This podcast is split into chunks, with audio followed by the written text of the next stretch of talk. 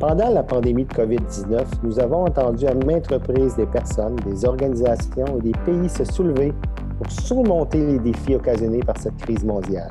qu'il s'agisse de changement de politique, de résolution agile de problèmes ou de recherche d'une nouvelle façon d'aller de l'avant. Cette série de balados s'adresse aux dirigeants de la fonction publique et d'industrie du monde entier pour découvrir ce qu'ils font pour combattre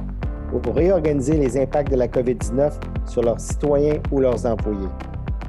Que font les autres pays et organisations pour rester résilients,